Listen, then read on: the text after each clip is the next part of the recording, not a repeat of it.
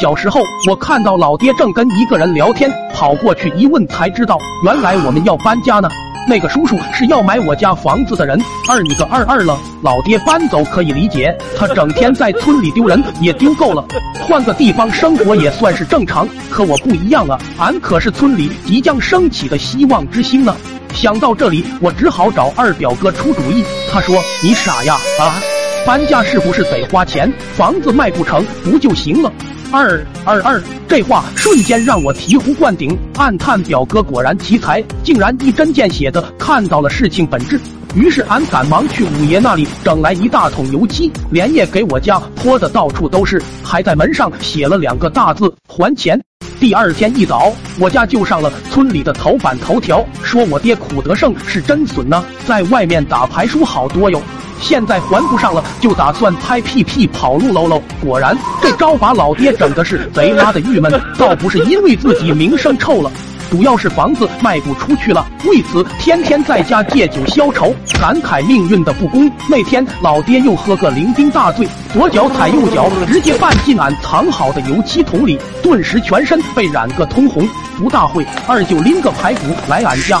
一进门就看到老爹那熊色，脑袋上还扣个桶，气不打一处来的喊我说他来做今天晚饭，让俺把桶收拾起来。当二舅看到我还要把老爹给扛到屋里去，怒吼道：“不用管他，除了喝酒就知道打牌，债主都找上门来了，咱吃咱的，别管他。”说罢热起了油锅，一边剁着排骨，一边骂道：“欠债让你欠债，真是该死！”这时，就听一声惨叫传来，原来是那个想买咱家房子的大叔又来了。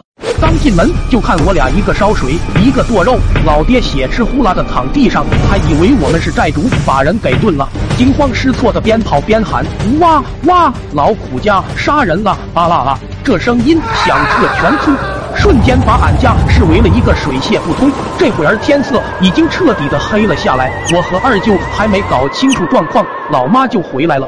一路上的风言风语，他本来还不信，推门都傻了。看着愤怒剁着排骨的二舅，恐惧地说：“弟呀，你啥时候改做这行了？”二舅头都没回。姐，瞧好吧，俺这可是童子功，准保你吃不出别的味道来。老妈一听，当场就哇哇开吐。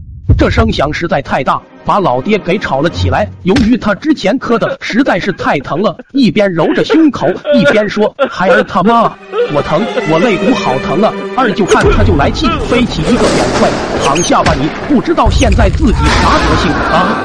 老爸晃了晃脑袋，望着正在炖的排骨，愧疚的说：“连金呐，啥也别说了，不够吃，俺这就再去给你拿根腿来。”说罢，晃晃悠悠的就进了屋。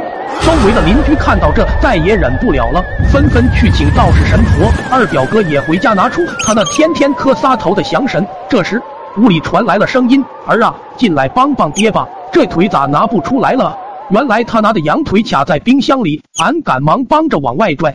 这把老爹疼得龇牙咧嘴，你特的么轻点啊啊啊！疼死俺啦了！这一嗓子把整个苦瓜村都吓炸了，全以为是闹鬼了。等到俺和老爹把羊腿拖出来的时候，地上已经只剩下昏迷的老妈了。二二。